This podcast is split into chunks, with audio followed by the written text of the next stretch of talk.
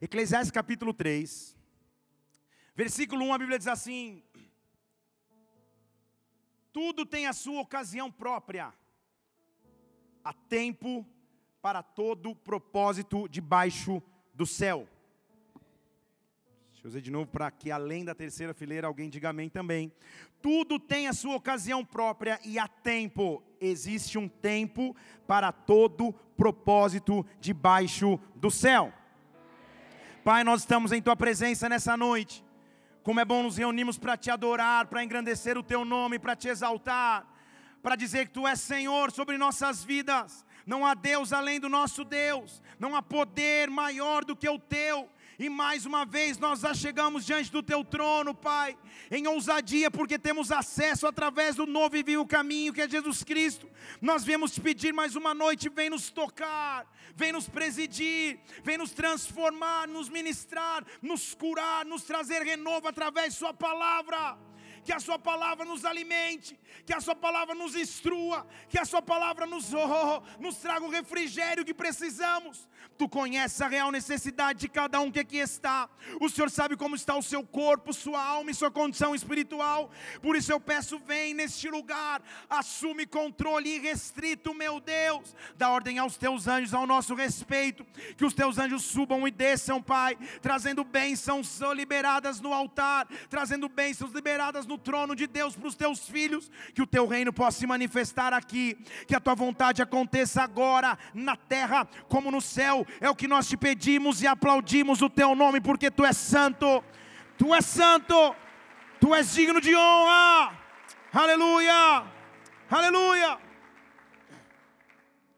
Pense comigo numa cena, um casal numa mansão qual seria um bairro de mansões aqui em Brasília? Guará, alguém gritou. Isso é um homem de fé. Pense em um homem morando numa mansão no Guará. Pense em alguém com uma linda casa. Ou então, dirigindo um belo carro. Ou alcançando patamares na sua carreira profissionais até então inatingíveis, inimagináveis. Ou então ainda alguém falando muito bem um idioma, dominando muito bem a linguística, a gramática, o vocabulário, a fluência num idioma que não é o seu nativo. Talvez alguém pregando a palavra de Deus com autoridade. Ou então um homem pegando um diploma, se formando numa instituição. Ou então você lendo o edital de um concurso e com alegria vendo o teu nome. Esperava ouvir um amém de alguém pelo menos está esperando. Quem está nessa abençoada tarefa de estudar para concurso? Levanta a mão. Levanta a mão bem alto. Aleluia. Deus vai te abençoar em nome de Jesus. Deus vai te abençoar em nome de Jesus Cristo. Normalmente, quando vemos alguém vivendo algo que é de se admirar, estamos apenas vendo o resultado final de uma trajetória, o resultado final de uma caminhada. É fácil olharmos, porém é difícil analisarmos que existiu um processo, existiram estações até que aquela pessoa chegasse até ali. Para toda conquista existe um tempo. Para toda oportunidade nova existe uma ocasião determinada no céu. O que a Bíblia está nos afirmando é que tudo tem sua ocasião própria. Não há como viver antes e muito menos atrasado. Há um tempo para todas as coisas debaixo do céu. Há um tempo para toda estação e propósito debaixo do céu. Eu estou aqui para dizer que a vida é feita de estações a vida é feita de ciclos, a vida é feita de fases, a vida é feita de circunstâncias que nos levam para um tempo novo, que nos levam para um acúmulo de vivências. A palavra tempo neste versículo que acabamos de ler, há um tempo para todo propósito debaixo do céu. Em hebraico é a palavra et, que literalmente significa experiências. O que ele está dizendo então é que o ajuntar, o reunir de experiências, o reunir de experiências nos fazem aquilo que somos hoje. Em outras palavras, as experiências que você está vivendo hoje constituem quem você vai ser daqui dois meses, três meses, dois anos, cinco anos. A vida é cheia de estações e cada estação nos ensina algo novo em Deus. Você vai passar e enfrentar diferentes circunstâncias, diferentes experiências, mas todas estão constituindo um processo de que você entenda que o teu Deus é um Deus fiel, que o teu Deus é um Deus que não te abandona, que o teu Deus é o Deus que não esquece e não despreza os teus sonhos. Nessa noite, levante uma de suas mãos aqui neste lugar. Há uma glória de Deus desde o início dessa reunião, há um derramar do Espírito Santo desde que começamos a adorá-lo. Deus está aqui para dizer que Ele vai te dar força para atravessar estações, que Ele vai te dar força para atravessar ciclos. Quais são as promessas de Deus sobre ti? Deus vai te unir de experiências que constituem um testemunho do que você vive agora. Deus vai te dar força para que nesta estação você continue tendo força e esperança num Deus que tudo pode, tudo vê e tudo fará em tua vida. Se você crê nisso, dê um glória ao Senhor e aplauda neste lugar e adore. Oh!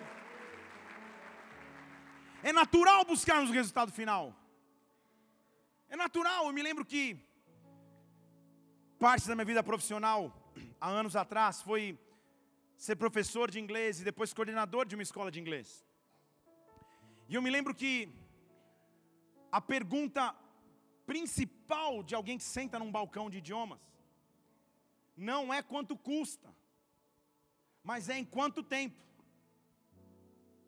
É a pergunta principal virou na época, e assim como é hoje, fator determinante no mercado, você conseguir vender tempo, não valor.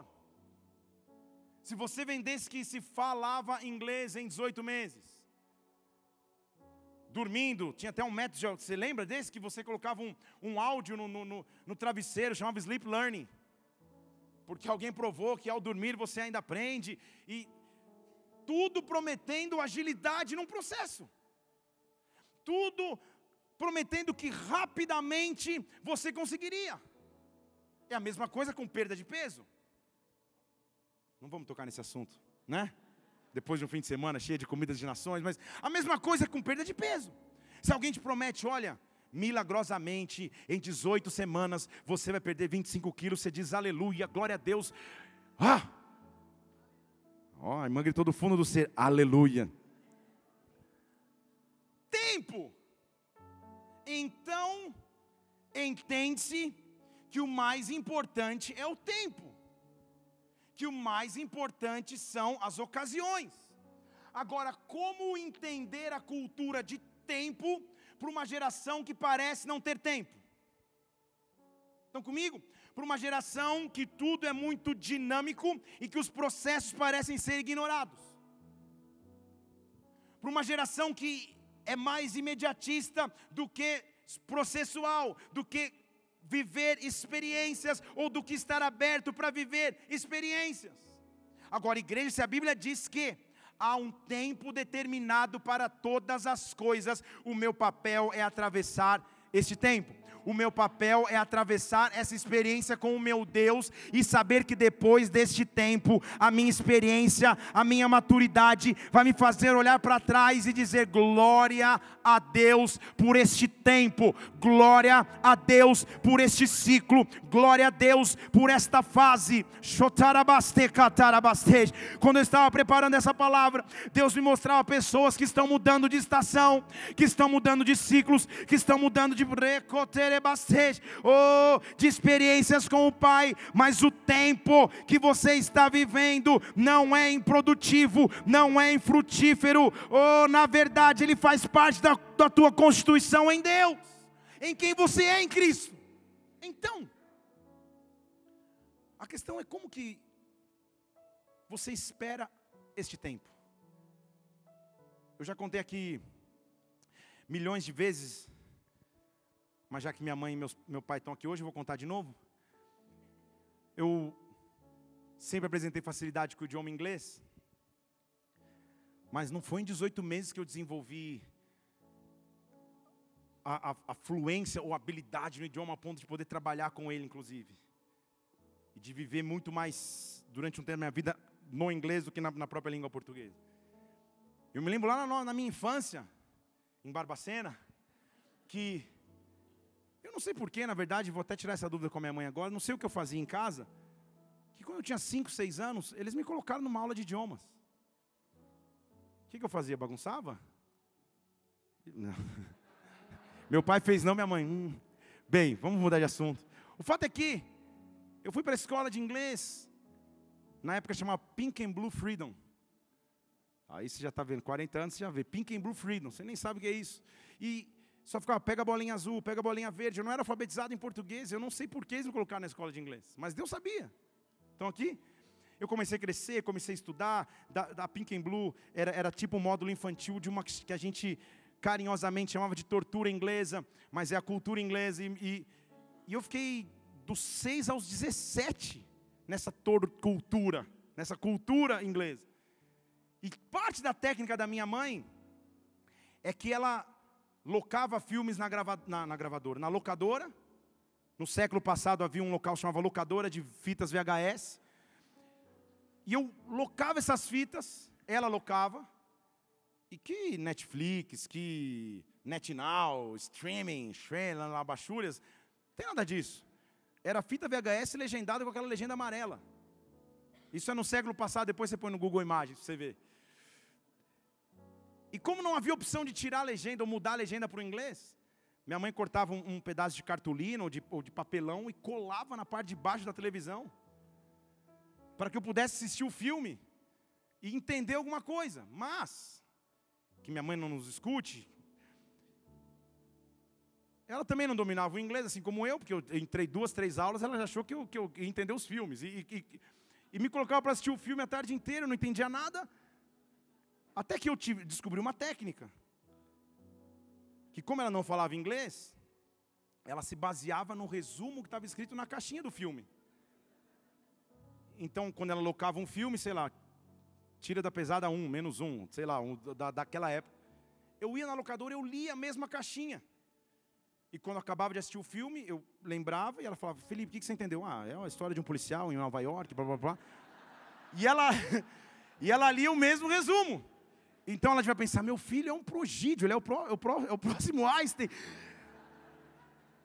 Mas o fato é que é um processo, tudo bem? Eu não, eu não dormi um dia e acordei no dia seguinte falando o idioma. Tudo que você construiu na tua vida até então passou por um processo. Tudo que você viveu até agora teve que resistir ou se submeter ao processo chamado tempo. Mas isso não quer dizer que Deus não vai te dar conquistas, que Deus não vai te dar sonhos, que não, Deus não vai te permitir sonhar. Deus nos chamou nessa noite para dizer que em cada estação há oportunidade de aprender, em cada estação há oportunidade de crescer, em cada estação há oportunidade de mergulhar mais profundo em Deus. Então resista à estação que você está vivendo agora, ao tempo que você está vivendo agora, porque só faz parte do teu grande testemunho, só faz parte da tua grande história em Deus. Agora, alguém ameaçou aplaudir ao Senhor? Pode aplaudir aí. Isso.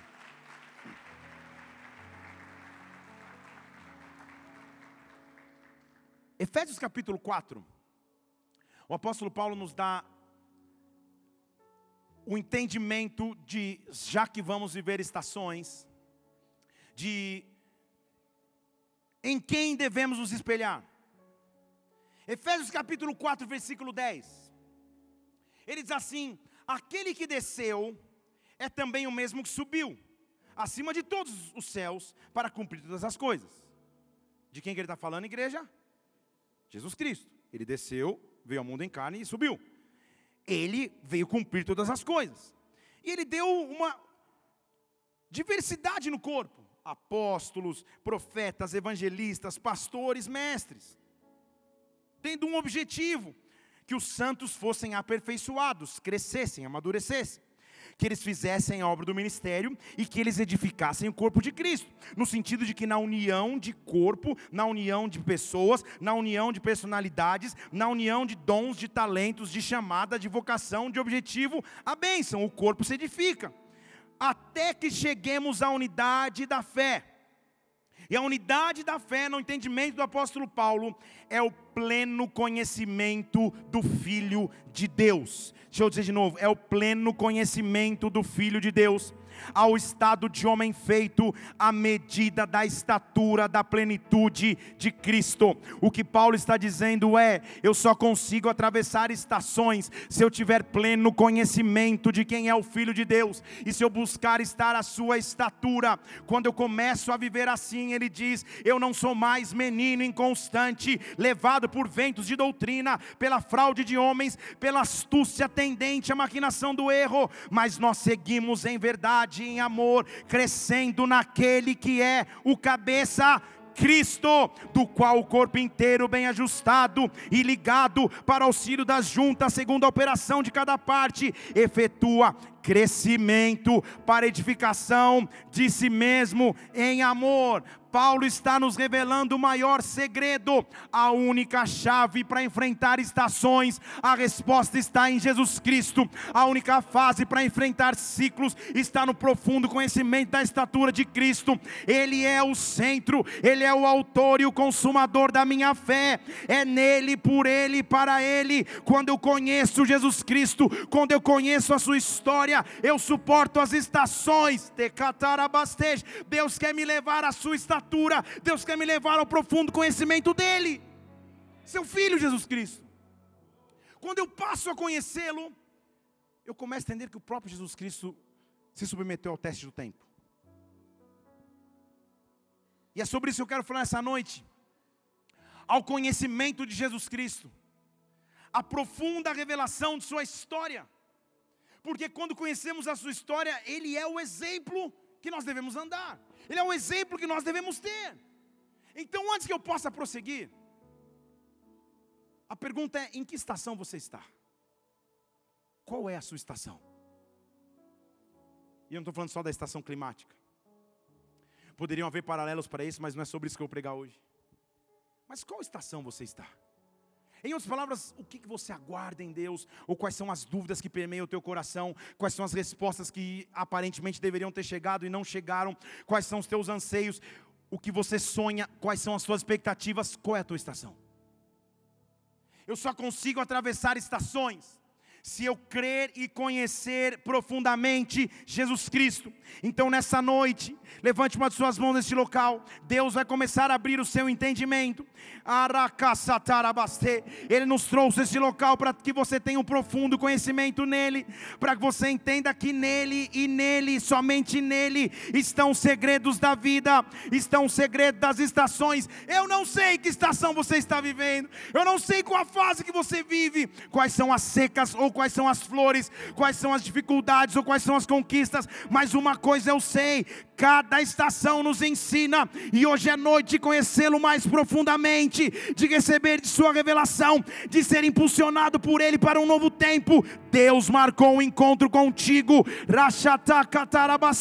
as estações vão me ensinar a ser grande em Deus, porque Ele é grande, porque Ele é o Deus de impossíveis, porque Ele é o Deus de promessas, e eu não deixei de crer nele, eu não deixei de esperar nele, ele vai responder o meu clamor, ele vai responder o teu clamor, ele vai responder o teu clamor, ele vai responder o teu pedido em fé. Adore ao Senhor e aplauda porque ele é Deus.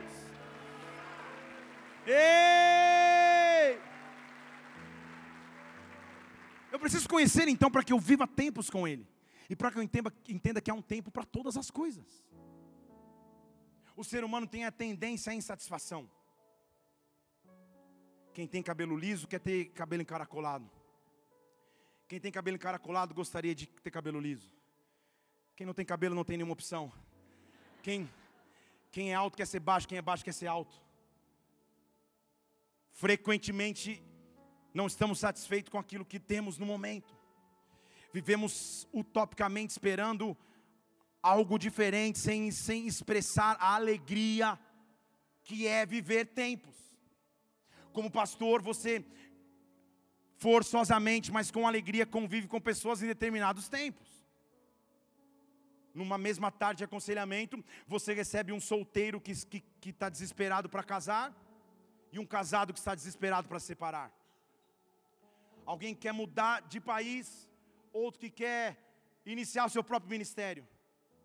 Mas a essência do ser humano é a tendência à ingratidão e a não entender as fases que vive olha-se os outros e, e, gera a expectativa de que o resultado da estação do outro deveria aparentemente ser a sua. Adiciona-se ao fato que estamos em uma geração de admiração, para dizer um termo bonito, para inveja, mas admiração virtual de outros. Você vê alguém vivendo alguma coisa que supostamente traz alegria e começa a admirar aquela vida, esperando viver aquilo que aquela pessoa vive. Mas vem na minha, vem na minha. As fotos mais felizes que eu vejo das pessoas no Instagram são talvez as, os aconselhamentos mais difíceis que eu já tive que enfrentar. Deixa eu falar de novo. Muitas vezes nós direcionamos nossas vidas almejando ter aquilo que nem sabemos por que queremos ter. Querendo morar em casa que nem sabemos se precisamos morar, dirigindo carros que nem sabemos se precisamos dirigir, usar calças, ter telefones, aparelhos eletrônicos que nem sabemos realmente nos preenche, nossa identidade não está nisso, não há nada errado em ter isso. Eu calço 41, minha camiseta é M, mas não há nada. A vida não vai mudar para melhor se você é solteiro só quando você casar. Você já é pleno em Cristo se você conhece a perfeita estatura de Cristo. Só os casados disseram amém, os solteiros ficaram meio em dúvida. Quem é solteiro? Levanta a mão. Teve um irmão que rapidamente levantou as duas, quase ficou em pé. Há um tempo para todas as coisas debaixo do céu. Há um tempo para tudo. E hoje que Deus quer é renovar nossas forças, nossa alegria, nossa expectativa de que Ele não perdeu o controle. Deixa eu dizer de novo: Deus não perdeu o controle da estação de sua vida, Ele não te deixou esperando no cantinho da disciplina e esqueceu de tirar. Deus continua cuidando da tua história e cada estação que você vive, quando você olhar para trás, quando você olhar para trás, você vai entender: Senhor, fez parte do meu processo de constituição para aquilo que eu vivo hoje. Jesus Cristo precisa ser conhecido para que eu entenda as estações que eu viva. A primeira coisa que a vida de Jesus Cristo nos ensina é que, independente do começo, Deus tem grandes propósitos. Independente da pequenez do começo, Deus tem grandes propósitos. Porque em Lucas capítulo 2, versículo 4 diz que subiu José vindo da Galileia e foi para uma cidade de Nazaré, a cidade de Davi chamada Belém. Porque ele era da casa e da família de Davi. Esse era um cenário difícil porque Maria estava grávida. E convenhamos, pense que você está num culto só de homens. Imagina você, nem casado ainda, prometido ao casamento para uma mulher, e ela chega para você e diz assim: Olha, estou grávida. Você fala, você sabe que você nunca teve relacionamento com ela. E ela te diz: Foi o Espírito Santo. Homens, homens do meu Brasil. Você pensa, qual é o vizinho chamado Espírito Santo? Porque história maluca é essa? Eu estou grávida e o nome dele é o Espírito Santo? José fica em tanta dúvida que ele tem que sonhar. E no sonho, um anjo fala com ele: aquilo que está sendo gerado no ventre de Maria realmente foi feito por mim. Só que era uma vergonha para Maria estar grávida antes de estar casada, antes de estar desposada com José. Quanto mais ainda era vergonha para José de saber que defraudou a sua mulher e não tinha cenário bom. Ele não defraudou, mas se ele dissesse que não defraudou, então filha de quem? Então melhor ela ficar escondido em casa até o neném nascer. Mas Deus, em sua soberania, graça, poder, coloca um recenseamento para acontecer em Israel exatamente nessa época. Recenseamento não é algo que ninguém gosta, porque é você ir para a sua cidade natal, dizer: Eu estou aqui, aqui está o fruto do meu trabalho, eu vim voluntariamente pagar impostos. E você pensando que abril já acabou e você não declarou o IR, mas isso é outra coisa. Era mais ou menos isso. Vai mostrar quem você é, se apresente para pagar o seu tributo. Agora está querendo dizer que uma, uma menina grávida, perto de ganhar um nenê, é forçada a sair de casa para pagar imposto. Para mostrar para todo mundo que ela está grávida mesmo. E ela sai viajando para chegar em Belém.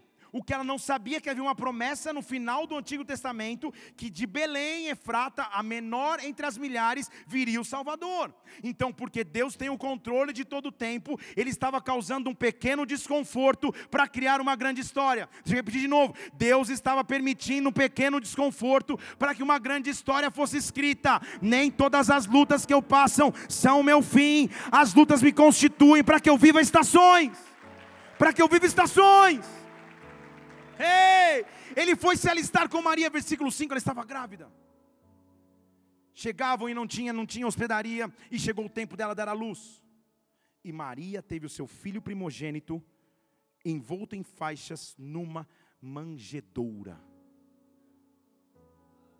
Deixa eu dizer de novo, numa manjedoura, porque não havia lugar em nenhum hotel. É o que está dizendo aí não havia local em nenhuma hospedaria ou estalagem, não havia lugar para ele ficar. Então o neném nasce numa manjedoura. Igreja, manjedoura é o local onde os animais se alimentam. É o local onde você põe a palhinha lá ou alguma coisa, alguma comida para o animal comer. Tiraram um pouquinho ali, deram uma limpada e o neném nasceu ali. Esse foi o bercinho de Jesus Cristo. Todo pequeno começo ou todo começo desprezível não significa que vai ficar só ali. Na verdade, em Deus o padrão é assim: pequenos e improváveis começos se tornam em grandes propósitos. Não importa o que eu esteja vivendo agora, se eu entendo e eu quero chegar à estatura de Cristo, o que Ele está me prometendo é que, por mais improvável, que por menor que seja, que por mais desfavoráveis que sejam as circunstâncias, Ele pode e vai fazer grandes grandes coisas. A humanidade não sabia, mas ali naquele recipiente, sem dignidade, sem higienização, sem qualquer preparo, estava nascendo o seu Salvador. Não se preocupe com a condição do agora, continue confiando em um Deus que tudo pode, que tudo vê e que vai fazer sobre a sua vida, independente da condição momentânea. O que ele estava dizendo é: dá Dá tempo de pregar? O que ele estava falando é: eu acabei de assumir a natureza humana. Ah, isso é já da outro seminário de pregação. Porque o homem tinha uma natureza carnal e animal. E ele nasce no local onde os animais se alimentam. Então ele diz: a partir de agora eu sou opção de alimento eu sou opção de alimento para uma humanidade carnal e animal. Antes você se alimentava de qualquer pão. Eu sou o pão da vida, vem se alimentar de mim. Eu sou um pão da vida, vem se alimentar de mim. O que eu tenho que aprender, a primeira fase e a primeira estação que eu tenho que passar com Jesus Cristo é que os pequenos começos não podem ser desprezados. Deus pode e vai intervir em qualquer cenário. Deus pode e vai intervir em qualquer história. Nesta noite Ele está intervindo na sua vida. Nessa noite Ele está intervindo na sua vida. Nessa noite Deus vai agir em teu favor. Comece a apresentar a Ele os teus pequenos começos. Eu quero te dar cinco minutinhos, um minutinho agora, para você fechar os teus olhos, levantar sua mão ao céu. Qual é o pequeno começo? Começo está diante de ti? Qual é o pequeno sonho profissional? Qual é o pequeno sonho ministerial? Qual é o pequeno sonho emocional? Eu não sei. Qual é o pequeno começo que está diante de ti? Não importa. A circunstância que você tem ou não tem, conhecer a estatura de Cristo, passar estações com Ele, é saber que independente de como começa, Ele é o Deus de grandes propósitos no fim. Dê um brado ao Senhor e aplauda mais uma vez e adore.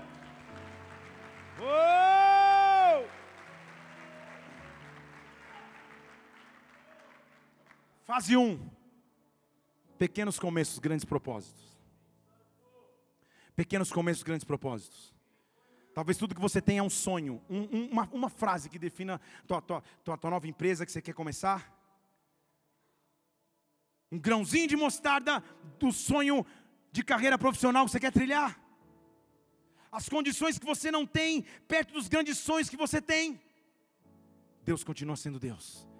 Deus continua sendo Deus. Deus continua sendo Deus. Na verdade, Ele ama pegar pequenos começos e fazer grandes propósitos. Haha, eu quero continuar desse ponto, mas não estou conseguindo, porque Deus está falando com alguém aqui. Eu estou pegando o teu pequeno começo e eu estou te colocando em coisas grandes, porque eu sou Deus. Não despreze os meus começos. Não se canse nas estações. Não olhe para as circunstâncias que você não tem. Olhe para o tamanho do Deus que você possui.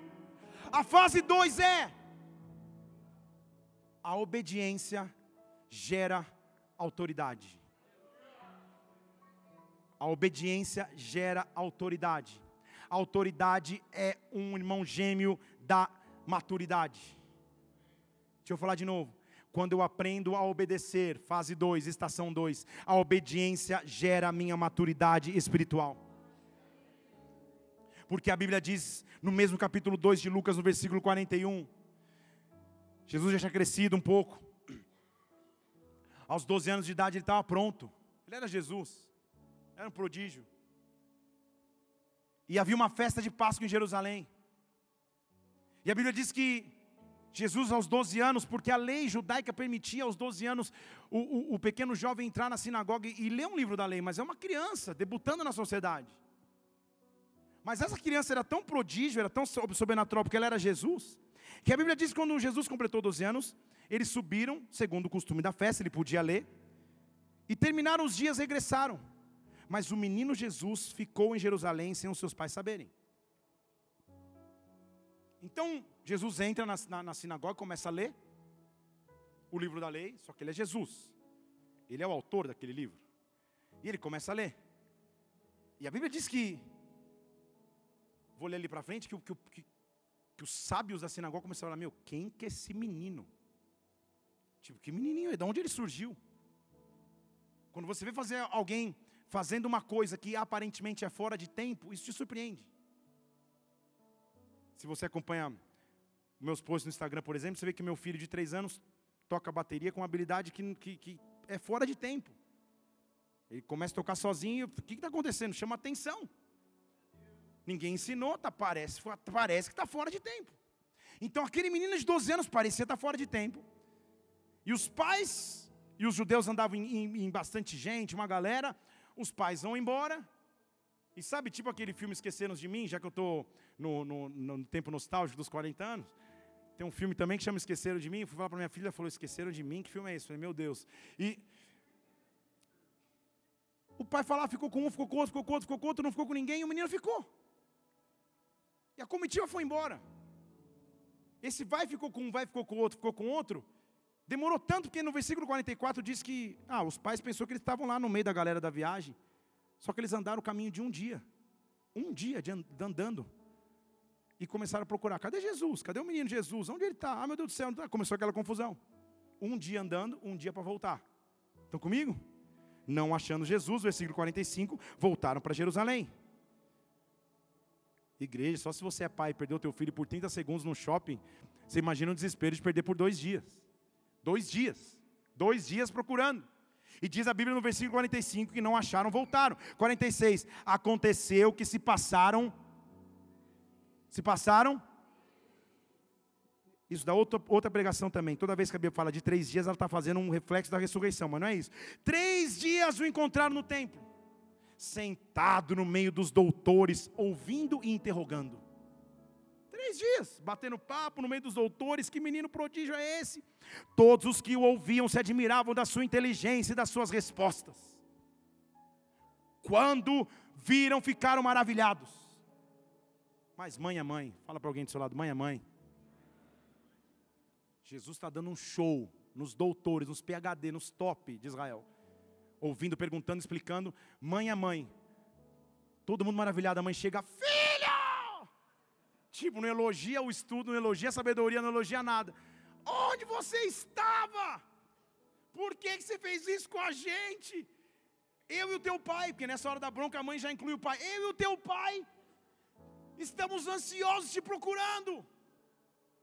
O que aconteceu com você? Onde você estava? Ah, aquele desespero de mãe que perdeu um filho por três dias. Jesus fala: Ei, por que, vocês estavam me procurando? Vocês não sabiam que eu devia estar na casa do meu pai? Você disse aleluia? Mas o versículo 50 diz que os pais de Jesus Cristo não entenderam nada. Tipo, sabe por que eles não entenderam nada? Porque estava fora de tempo. Deixa eu falar de novo, porque estava fora de tempo.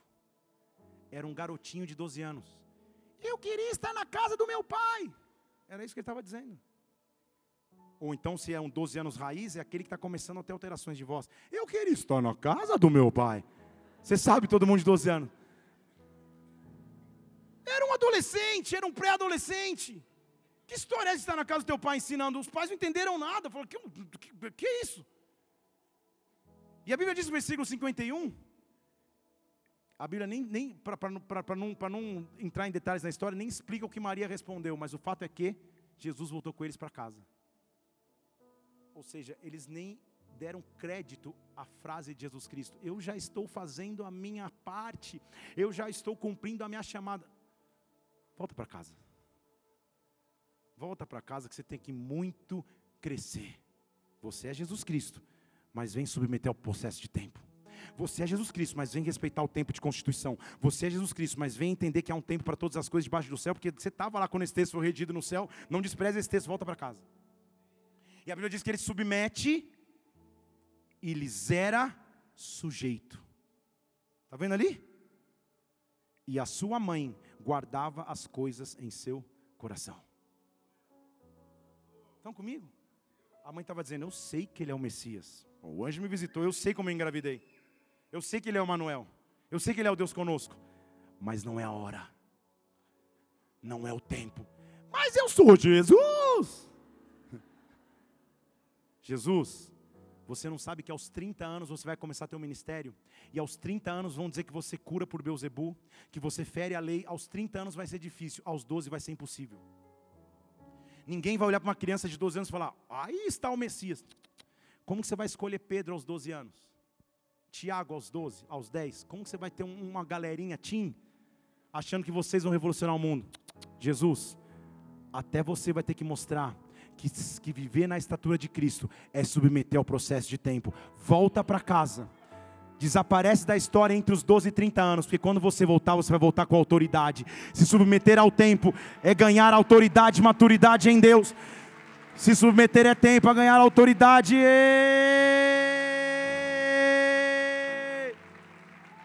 Não estamos acostumados a esperar. Quando esperamos um pouquinho, nós já falamos não.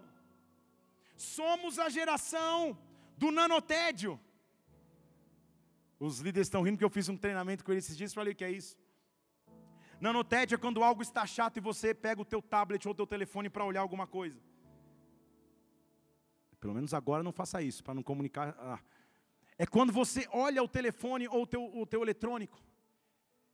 E ia dizer, a Bíblia diz, e, e um pesquisador diz que nós temos em média 120 nanotédios por dia em média. Só no culto aqui eu vejo alguns tendo 252, mas isso é outra história. Somos a geração de não esperar. Você vai assistir um vídeo no YouTube e tem um comercial, comercial, tem um, tem um anúncio de 30 segundos antes do vídeo, você tem a opção de pular 30 segundos. Porque nós somos a geração de não esperar tempo. Mas como vamos lidar com Deus que nos diz: o meu próprio filho esperou o tempo, porque o tempo é o maior ativo de maturidade e autoridade que existe. Eu não sei quanto tempo você espera no tempo, está perdendo tempo, mas se você aguardar o tempo dentro do tempo, Deus vai ungir o seu tempo. Deus vai ungir o teu tempo e você vai começar a crescer. Você vai começar a crescer. Você vai começar a crescer. Sabe por quê? Versículo 52 a Bíblia diz: Jesus crescia em sabedoria e estatura. Sumido, desaparecido, ele crescia em sabedoria e estatura e graça diante de Deus e dos homens. Então o que eu tenho que entender é que conhecer as estações significa esperar. Conhecer as estações significa estar sujeito ao tempo de espera, mas saber que ele não me esqueceu, que ele não me esqueceu, que ele continua sendo Deus. Agora, se você aguarda, vai chegar o dia. Fala para alguém, vai chegar o dia. Fala para você mesmo, vai chegar o dia. Dizem que a resposta padrão, só fazendo uma piadinha, para todo solteiro que vai se aconselhar com o pastor, fala, pastor, quando será? O pastor diz, esse dia e essa hora ninguém sabe. Mas vai chegar o dia. Vai chegar o dia que Deus vai intervir em sua história. Porque chegou o dia para esse menino, que já não era mais um menino. Chegou o dia para esse menino que cresceu dentro de uma carpintaria, aparentemente perdendo tempo, porque ele era o Messias, o Salvador da humanidade, que bem haveria em ele ficar numa carpintaria trancado, trabalhando, construindo móveis, que bem teria para ele perder tempo. Ele não estava perdendo, estava ganhando, mas não sabia, mas sabia. Ele era Jesus. Nós às vezes não sabemos, e quando temos um propósito diante de nossos olhos, nós queremos acelerar o tempo, e cada dia não parece ganho, mas perda, cada dia não parece conquista, mas prejuízo. Jesus não estava perdendo tempo, ele estava ganhando, mas um dia Fase 3, eu vou sair do anonimato, eu vou sair do esquecimento. A primeira fase, pequenos começos, grandes propósitos. A segunda fase, obediência me traz autoridade. E a terceira fase, que eu passei das duas, eu vou sair do esquecimento e anonimato. Eu vou ouvir uma voz me chamando. Ei! Porque eu posso imaginar o dia de Jesus Cristo está trabalhando. Ele está trabalhando. 12 anos ele tinha ido para casa. E talvez o coração ficasse, poxa, que experiência maravilhosa foi aqueles 12 anos. Eu preguei a palavra com autoridade. Eu sou bom. Eu consigo exercer isso. Mas minha realidade são mesas, cadeiras, aparadores de imóveis, sei lá o que ele construía. Parece nada a ver com o que eu quero fazer no futuro. Há pessoas aqui que as suas melhores memórias parecem estar no passado. Senhor, como já foi bom, como eu já pareço ter vivido melhor. É só uma estação, Deus está te respondendo. É só uma estação, Deus está falando contigo. Porque chegou um dia, eu posso imaginar Jesus trabalhando. E na linguagem de hoje, ele recebe um WhatsApp. E no WhatsApp está escrito: o autor e consumador. Opa, tem um WhatsApp do meu pai, Rei dos Reis, Senhor de Senhores, linha direta do céu. E ele pega o WhatsApp e está escrito: chegou a hora. Estão comigo? Chegou a hora. Ele deve ter respondido: que hora? Hora de começar. Começar o quê? Faz o seguinte, vamos mandar o localizador aí. O pai mandou o localizador. Rio Jordão. Procura o mais doido de todos. Vestes de camelo. Dieta de gafanhotos e mel procura. Você vai encontrá-lo. Chegou a hora. As mesas ficaram para trás. A carpintaria ficou para trás. Mas a lição que você aprendeu nessa estação, Jesus, você vai levar para a tua vida inteira. Não estou entendendo, tá? Não estou entendendo, tá? Não tá? Vamos raciocinar aqui, igreja. Por que Jesus escolhe a carpintaria como profissão? Não era a profissão mais comum. Ele podia ser agricultor, ele podia ser pescador, ele podia ser coletor de impostos. Profissões mais comuns. Por que, que ele vai ser carpinteiro? Porque ele vai submeter ao processo de tempo. Você não entendeu? Deixa eu falar de novo aqui. O carpinteiro batendo a porta. O carpinteiro é aquele que olha um pedaço. Pode continuar naquela música linda que estava, que você está apaixonado hoje. Continua isso. Por Jesus e pela Bia também. Ela está aqui hoje? Foi livre, hein? Queria te fazer fazer uma. O carpinteiro é aquele. Vem comigo, igreja. Que olha um pedaço de madeira sem vida. Que olha um toco de madeira no canto de uma sala para as pessoas talvez seja só um lixo para ser descartado, mas ele olha e fala: opa, esse pedaço aqui é uma mesa, esse pedaço aqui é uma cadeira, esse pedaço aqui é um encosto de cadeira, esse pedaço aqui tem utilidade. Ele precisava passar pelo processo de tempo. Porque Ele seria o único que, ao olhar para mim e para você, pedaços que até então o mundo jogaria fora, Ele seria o único capaz de trazer propósito, objetivo, planejamento, esperança. Ah, o que Jesus Cristo fez? Pode aplaudir o Senhor aí, você começou. Ei! Jesus Cristo falou assim: ó, eu vou pegar Pedro, é o, é o toco de madeira mais torto que alguém pode. Mas eu não estou vendo um toco de madeira, eu estou vendo um cara em pé, no pórtico do cenáculo, depois do Pentecoste, convertendo 3 mil pessoas. Todo mundo está vendo um, um cara meio tosco. Eu estou vendo o produto final lá na frente. Todo mundo está vendo o momento do agora. A igreja é uma glória de Deus aqui neste lugar. As estações me fortalecem, me constituem. Todo mundo está vendo agora. Deus está vendo todo. Recatarabastej. Venha, Jesus, vai começar. Chegou a hora. Sai do esconderijo chamado carpintaria. Sai do esconderijo chamado esquecimento e vai. Ele chega para João Batista. E João estava batizando no Jordão. Mateus 3,13. E diz a palavra de Deus que João ficou tão surpreso, porque João conhecia Jesus Cristo, eles eram primos, que ele fala assim: João, calma aí, cara. João fala para Jesus, versículo 14: Eu que tenho que ser batizado por você? Como, como que você quer que eu te batize? Que história é essa? Que história é como? É? Não, é o contrário. Jesus falou: Não, não, não. Você não conhece a minha história, cara.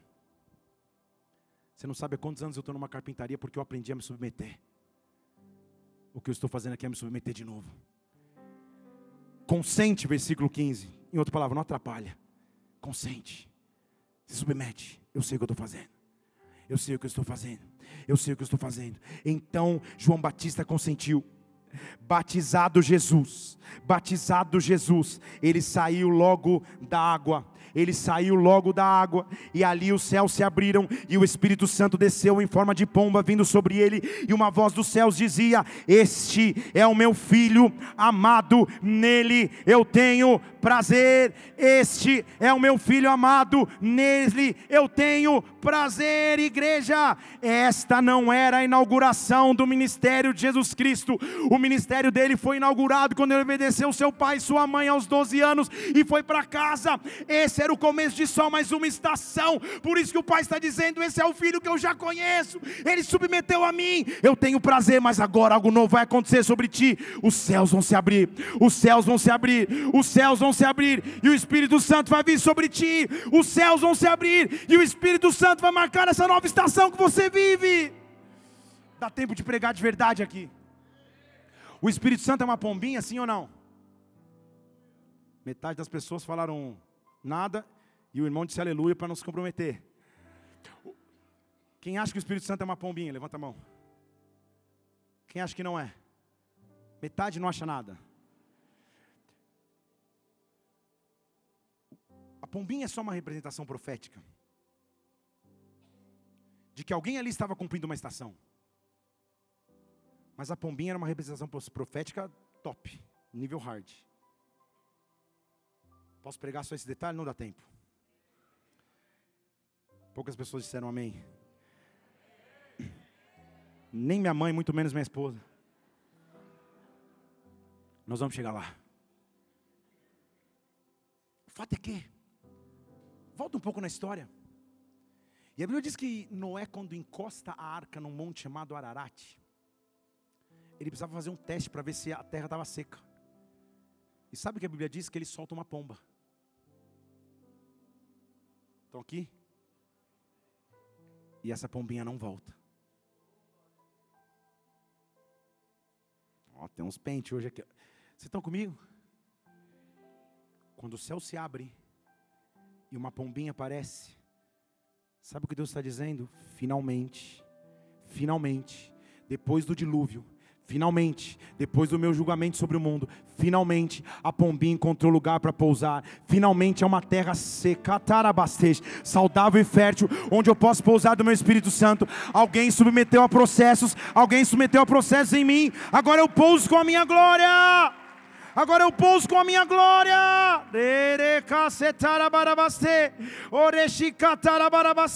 O que eu estou liberando sobre ti agora, em português claro, levante sua mão ao céu. O teu processo de submissão às estações da sua vida vão fazer o céu se abrir sobre ti, de forma que você nem imaginava. Se prepare para pregações que você nunca teve, se prepare para revelações que você nunca experimentou, se prepare para recursos que você nunca viu chegar nas tuas mãos, se prepare para músicas que vão chegar no teu entendimento. Se prepare para melodias do céu. Ele está dizendo: chegou a hora, chegou a hora, chegou o tempo. Os céus vão se abrir sobre ti. Uma nova estação começa sobre tua vida. Ei! É só uma estação. Oh! Ei! Quarta fase de Jesus Cristo, são 14. Não são, não. Quarta fase de Jesus Cristo. Só quem passou por processos entende outros processos. Só quem passou por uma luta aconselha alguém nessa mesma luta. Só quem viveu um milagre explica para outra pessoa o que é esse milagre. Vocês estão aqui comigo? Porque Jesus sabia o que era aparentemente estar esquecido numa carpintaria sem qualquer esperança de futuro. Todos olhariam a superfície, um menino esquecido. Ele sabia que havia um propósito naquilo tudo. Ele sabia que havia um tempo de constituição. E em João capítulo 9, a Bíblia diz que eles vêm andando. E caminhando quando estavam, Jesus passou e viu um cego de nascença. Não há limitação maior do que a cegueira. Não dá nem para andar sozinho. E quando eles olham a cegueira, os homens enxergam a superfície, Jesus Cristo enxerga o processo. Os homens enxergam com dó, às vezes, o tempo que você vive. Jesus Cristo enxerga o todo do que vai te fazer viver. Porque os que estão junto com Jesus olham e falam: Senhor, que desgraça é essa? Quem que pecou? Que desgraça é essa? Por que ele é cego? Em outras palavras, a culpa é de quem? Pecou ele, pecou os pais. O que, aconteceu? O que, deu de errado no planejamento? De quem foi a culpa? Sabe qual é a resposta daquele que já enfrentou o processo? Ele diz assim: nenhum nem outro. Mas essa é uma oportunidade para que através dessa circunstância se manifestem as obras de Deus, se manifestem a glória de Deus. Deixa eu falar diretamente para você. O que você hoje enxerga como dor, amanhã vai ser teu testemunho. O que hoje você enxerga como dificuldade, amanhã vai ser motivo de aconselhamento na vida de alguém. O que hoje você enxerga como deserto, amanhã vai ser a ministração que você vai trazer para alguém. A tua estação não te define, o teu Deus é que te define. O que você vive agora, a estação que você está agora, ela só é um um canal para manifestar manifestar as obras de Deus. As obras de Deus vão se manifestar através de sua vida. Oh, quando eu passo por estações, as estações vão me dando autoridade. As estações vão dizendo: Meu Deus, hoje é você que passa uma dificuldade financeira extrema. O tempo vai passar e daqui a pouco é você que vai estar aconselhando alguém que passa pela mesma dificuldade que você passou. Você vai falar, cara, eu, eu sei exatamente o que você está vivendo. Pastor Bigade tem uma frase que ele diz assim: Eu vivi uma fase tão difícil na minha vida, que se eu chamasse minha esposa de meu bem, o banco levava. E é difícil atravessar circunstâncias onde o tempo parece ter parado para você. Mas quando eu suporto as estações, quando eu atravesso os tempos em Deus, eu pulo para a próxima fase da vida de Jesus Cristo que diz: as, minha dor, as minhas dores vão gerar vida, as minhas dores vão gerar vida, o meu processo de estação, meu processo de submissão ao tempo de Deus vai trazer vida, vai trazer vida e vida abundante. Não é fácil passar por estações difíceis, não é fácil achar que o tempo passou, não é fácil achar que o tempo parou, mas se eu continuo crendo nele, as minhas dores vão gerar vida, e vida abundante. Oh, havia uma técnica em Israel, que era a técnica da produção de azeite. Se fazia um buraco no chão, e está até hoje em Israel isso. Se colocava as olivas ali, as azeitonas. E se pegava pedra pesadona demais e jogava a pedra no buraco. Tá. Fazia de novo. Pá. E no esmagamento da oliva se produzia o óleo. Vocês estão aqui comigo? No esmagar da azeitona se produzia um suco que virava o azeite da oliveira. Prensa do azeite. Jesus, prestes a viver sua maior dor, vai para um jardim. Isso dá outra pregação. Tudo começou num jardim. Tudo foi decidido num jardim. E tudo terminou num jardim. Do Éden para o Getsemane. Jardim do Getsemane, Jesus chega. E sabe o que Getsemane significa em hebraico? Prensa de azeite. Então Jesus chega no jardim chamado prensa. E nesse jardim ele, ele ajoelha. Porque ele já não está mais suportando as dores. E prensado ali como ele estava, ele diz: Eu não falei o texto. Só para ver se você estava com revelação do alto, Jefferson. Lucas capítulo 22, versículo 42. Jesus está extenuado da caminhada. O tempo parece estar conspirando contra ele. Ele se curva na presença do Pai. Diz: Pai, se for possível, afasta de mim esse cálice. Eu estou no jardim da prensa. Se for possível, afasta, Deus. Mas eu não quero a minha vontade, mas a tua. Eu não quero a minha vontade, mas a tua. Eu não quero a minha vontade, mas a tua. E ali na entrega, na presença de Deus, sendo prensado no momento mais difícil de sua vida. Continua o texto para mim, porque a Bíblia diz que Jesus Cristo começa a ficar suado. E o suor dele, versículo 43, ele começa a ficar tão suado, ele começa a entrar em tamanha agonia, porque o versículo 94 diz que o suor dele se transformou em gotas de sangue. Pensa no sofrimento. Ele começa a pingar e começa a transpirar e ele pinga sangue. Fale comigo, decisão. Ali foi a decisão, igreja. É maravilhoso ver o filme do Mel Gibson, ver Jesus levar chicotada, cravos nas mãos, sangue correndo. Mas não foi nenhum soldado romano que tirou sangue de Jesus Cristo. Estão aqui? Mesmo que ele gritasse como uma criança. Obrigado, paz. Tudo em é perfeito. Mesmo que ele gritasse no Getsemane, quem escolheu derramar sangue por mim e por você foi ele.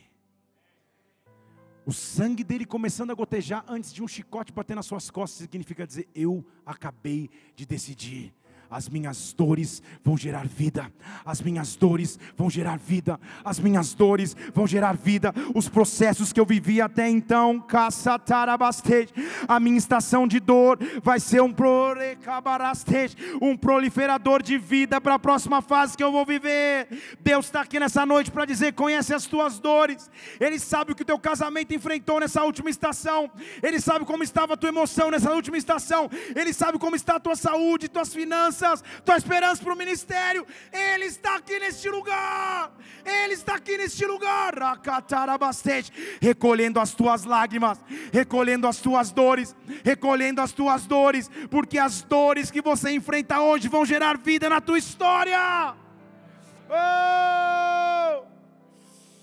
Só quem passa por estações, igreja. Só quem passa pelo pequeno começo que gera grandes propósitos. Só quem passa pela obediência que gera maturidade. Só quem sai do esquecimento.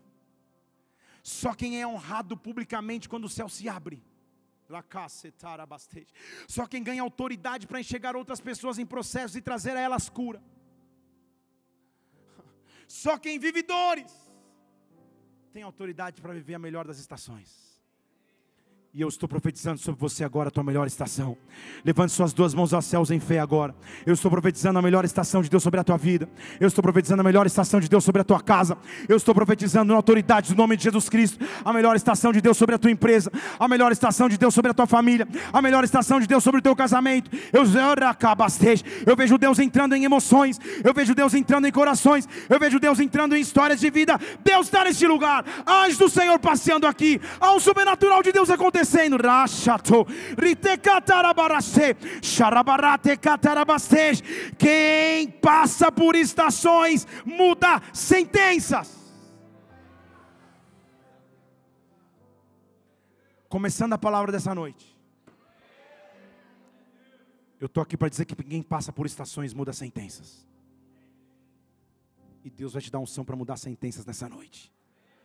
Porque você passou por estações. Só Deus sabe as lutas que você enfrenta até então. Só Deus sabe as lutas nas suas emoções. Só Deus sabe o que você vive no dia a dia. Só Deus sabe quando você sorri, mas na verdade não quer sorrir.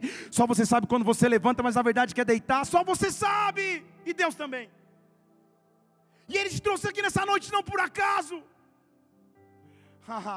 Ele te trouxe para olhar alguém. Que pessoalmente viveu processos.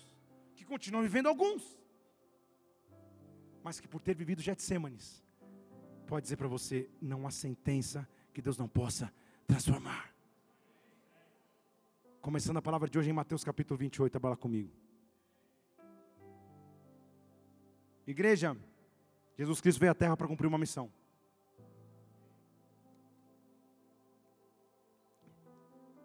Isso de acordo com o apóstolo Paulo em Efésios 4 que nós lemos. Crescer em maturidade de fé é conhecer a estatura de Cristo, nós temos que conhecer a sua história. Tudo que nós vimos até agora da história dele, resumidamente, só pincelando trechos, é profundo demais. Mas o melhor dele ainda estava por vir. Porque a Bíblia diz que Jesus Cristo havia reunido seus discípulos, feito uma reunião, uma ceia, havia dito a eles: fiquem tranquilos, eu vou, mas eu volto. Na casa do meu pai há moradas, eu vou preparar lugar. Mas o cenário era meio que sentença final. Porque em Israel, os enterros de luxo, de pessoas proeminentes, de pessoas VIP, não eram tão, tão naturais e comuns como o das pessoas regulares, os cidadãos regulares. A maioria das pessoas era enterrada em locais comuns, em, em buracos na terra, em lápides ficavam no chão, nada como a gente vê hoje na cultura aqui. Mas haviam famílias de posses, de recursos, que tinham túmulos esculpidos em pedras. E um desses homens chamado José de Arimateia, a Bíblia não explica porquê, mas ele devia ter um apreço por Jesus Cristo. Certamente o tinha. Porque quando Jesus Cristo morre e não tinha nem onde ser enterrado, José, de José Xarabaxê, José, José de Arimateia. Isso é uma batismo no Espírito Santo esse nome, igreja? José de Arimateia. Falar esse nome com o aparelho é só o sangue de Jesus Cristo. José de Arimateia. Fala, não, não, não, não, não, não. Ele já sofreu demais. Não vai ser enterrado em qualquer lugar, não. Deixa ele usar o túmulo da minha família que não foi nem usado. Túmulo esse que fica dentro de uma rocha, de uma pedra a pedra que os edificadores rejeitaram ia passar a ser a pedra angular. Isso é outra história. E pegam o meio teu Salvador e o colocam dentro de um túmulo, de uma tipo uma gruta mesmo na pedra. Mas essa pedra está prestes a receber uma sentença final. Porque como romper com estações quando aparentemente o que eu vivo está tão impregnado em minha realidade que eu não consigo ver mudanças. Não dá para mudar. Naturalmente não há mais o que fazer, a não ser esperar o tempo. Mesmo cansado do tempo, a minha opção é esperar. E, a, nas, nesses túmulos top mesmo, enterrava-se a pessoa e lacrava-se o túmulo com uma outra pedra. ficava meio que uma vala assim, uma pedra ela rolada para tapar a boca do túmulo. Mas, gente, era uma pedra que, em média, eram, eram necessários quatro soldados romanos para empurrar. Estou falando de uma brita, de um pedregulho. Uma pedra, uma senhora pedra. Uma pedra rolava e selava o túmulo. Você coloca um morto dentro do túmulo, quatro soldados rolam a pedra, acabou. Sentença final. Não há mais como ter mudança a não ser se você está lidando com alguém que viveu estações. Deixa eu falar de novo. Se você está lidando com alguém que viveu estações. Para quem viveu estações, pedra não é ponto final, mas é vírgula. Pedra não é sentença final, mas é recomeço. Alguém rola a pedra e fecha o túmulo, o túmulo está fechado. O túmulo tem uma entrada e uma saída. Estão comigo aqui. O túmulo tem uma entrada e tem uma saída. Não há como entrar, muito menos como sair. Mas eu e você sabemos que ele saiu. Deixa eu falar de novo. No túmulo só há uma maneira de sair, não há passagem secreta, não há janela, não há túnel, no túmulo há só uma entrada e uma saída, e ela foi selada. Mesmo assim, a pedra na frente do túmulo não foi suficiente para o poder que estava no meu e no teu Salvador, no poder que estava no meu e no teu Senhor. Quando eu estou lidando com alguém que passou por estações na vida, e essas estações trouxeram autoridade, a sentença final não é sentença final, é oportunidade de recomeço. Toda sentença final sobre minha minha vida é oportunidade para Deus fazer um grande milagre. Oh! Agora eu vou te ensinar. E na verdade vou te perguntar: qual é a pedra? Qual é a pedra que está no meio do caminho? Se a tua sogra estiver aqui, nem olhe para ela, nem sorri agora, olha para mim, fixamente. Qual é a pedra que impede que os teus sonhos de ressurreição entrem numa nova estação. Qual é a realidade que está diante dos seus olhos? Onde você já ficou estigmatizado? Quando se fala de quebra financeira da família, todo mundo olha para você. Quando se fala de alguém solteiro na família, todo mundo já fala: opa. Quando se faz uma piadinha com alguém, opa, sou eu. Isso é uma pedra. Agora, eu estou dizendo que essa pedra só podia ser movida por quatro soldados. E a Bíblia manda duas mulheres irem até o túmulo. E no caminho elas deviam estar pensando: pô, legal, nós vamos chegar lá. A gente está com, com perfumes aqui para honrar o mestre. Vamos tratar e, e do seu corpo, porque é uma honra que se fazia. Mas no seu inconsciente elas deviam estar pensando: como que nós vamos mover a pedra? Não tem o sistema de controle eletrônico. Não tem como pedir para o soldado romano enrolar pedra para a gente. Maria deve ter falado para outra Maria: Vamos, amiga, tá tudo certo. Vai dar bom. Na linguagem marianês, vai dar bom. Vai dar tudo certo. O que elas não sabiam, e o que você não sabemos quando estamos indo em direção à pedra, que seria o nosso local de morte, é que Deus vai manifestar a sua glória no meio do caminho. É que Deus vai manifestar a sua glória no meio do caminho. Igreja, quando eu li esse texto, algo me chamou a atenção, porque a Bíblia diz que enquanto elas estavam caminhando, versículo 2, houve um grande terremoto. Houve um grande terremoto. Houve um grande terremoto. Houve um grande terremoto. Houve um grande terremoto. Houve um grande terremoto. E um anjo do Senhor desceu do céu e o anjo chegando sozinho removeu a pedra. Não é isso que me chamou a atenção. O que me chamou a atenção é na sequência. Sabe o que está escrito? Ele removeu a pedra e sentou sobre ela. Por quê? Não tinha anjo para sentar? Cansou? Você está você tá entendendo aqui comigo? Não faz sentido. Ele mexe a pedra e Sabe o que o original de sentar diz? No grego do Novo Testamento?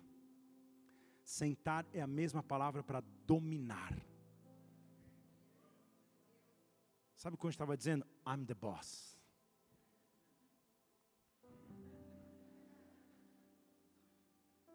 Sabe aquele meme que o cara põe o óculos escuro assim, ó? Você sabe qual é? O anjo sentou em cima da pedra. Você não entendeu? Eu vou te dizer aqui para esse lado mais pentecostal. Aquelas mulheres ainda não sabiam.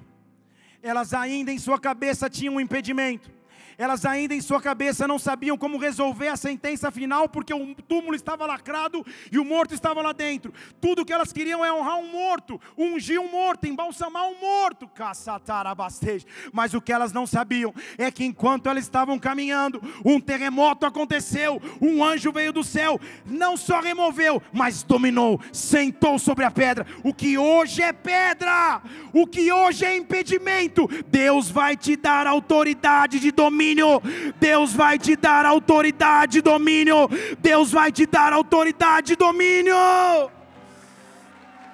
Xarabarate catarabarabaste. Ei! Qual é a pedra? Antes a pedra se chamava inconstância emocional.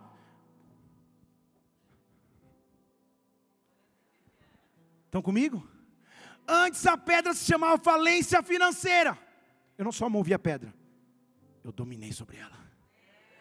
Para que quando ela quiser voltar sobre a minha vida, para que quando ela quiser voltar sobre a minha história,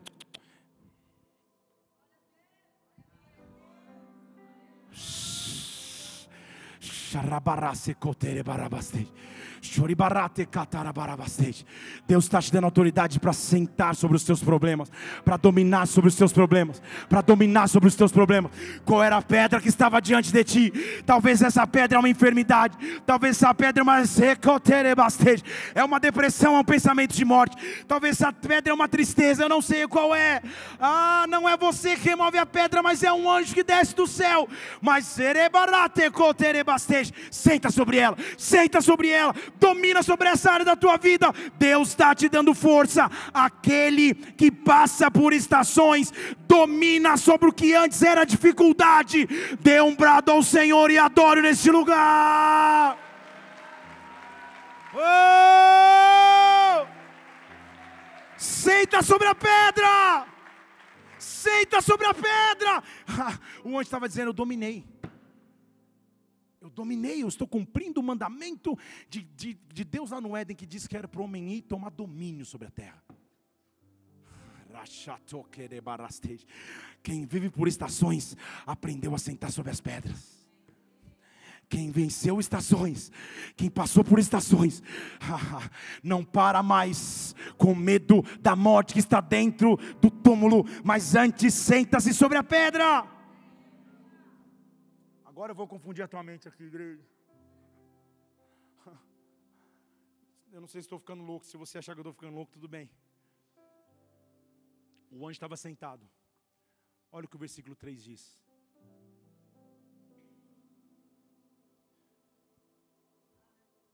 Quem que é esse anjo, igreja? Seu, seu, não era um anjo normal, não. Vocês estão comigo? O seu aspecto era como um relâmpago, as suas vestes eram brancas como a neve.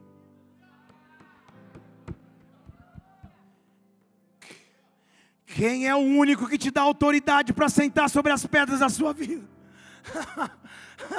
Jesus Cristo estava dizendo: vocês vieram procurar lá dentro, vocês estão procurando lá dentro, não procura mais lá.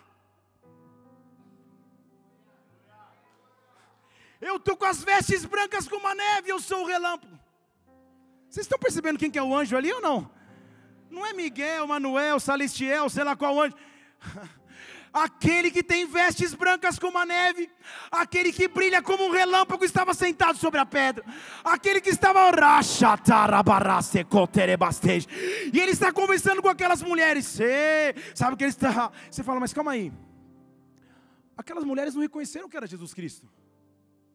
Não, porque ele já estava em outro formato. Então vamos começar a pregar. Para aquilo que você vai começar a viver agora, Jesus vai se revelar para você de uma forma que você nunca conheceu. Jesus vai se revelar para você de uma maneira que você nunca conheceu.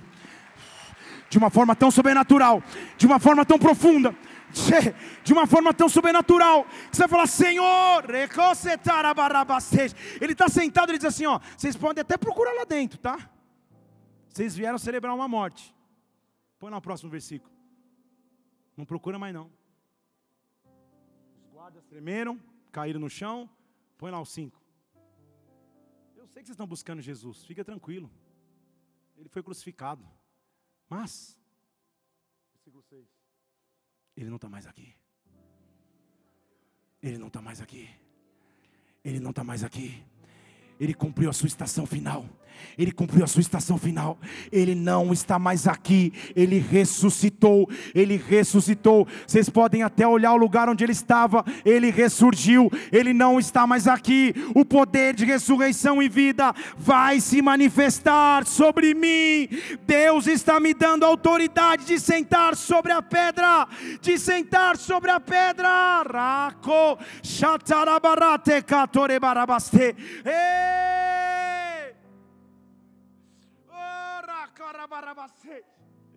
Feche seus olhos aqui neste lugar.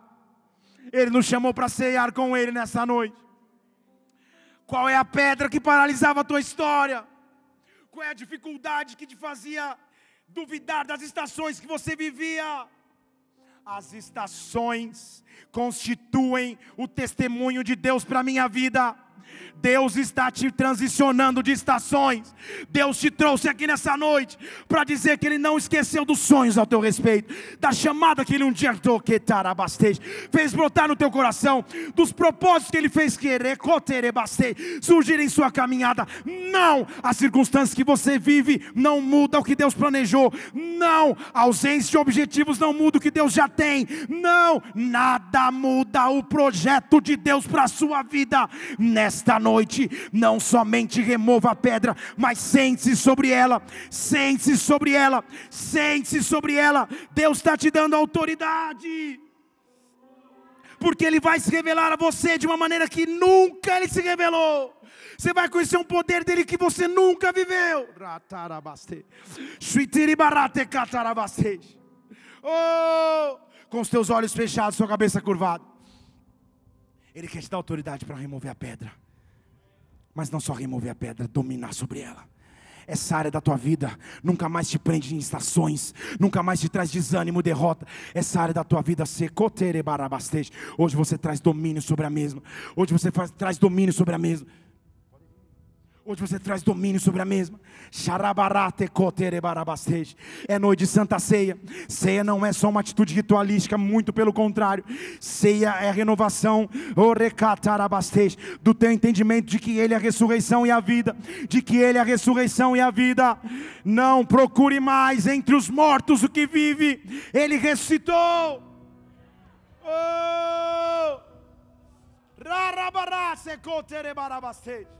Nós vamos começar a adorar a Ele. Nós vamos começar a adorar a Ele.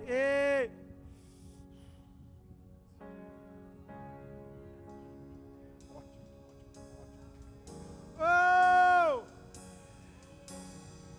Tudo que Ele fez vai me gerar conquista. Essa estação não é o meu fim. Essa estação é o começo de grandes coisas em Deus.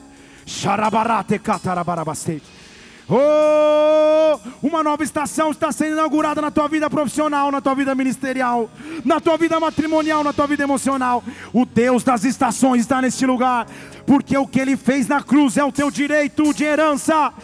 Oh, se Deus está falando contigo nessa noite, fique em pé no seu lugar, levante suas duas mãos e adorar. Adore, adore. Oh. O universo chora sol se apagou. Oh! Ali estava morto o Salvador. Vem sobre nós, Espírito Santo. Sangue lá na cruz. Oh! Teu sangue derramou o peso do pecado. Ele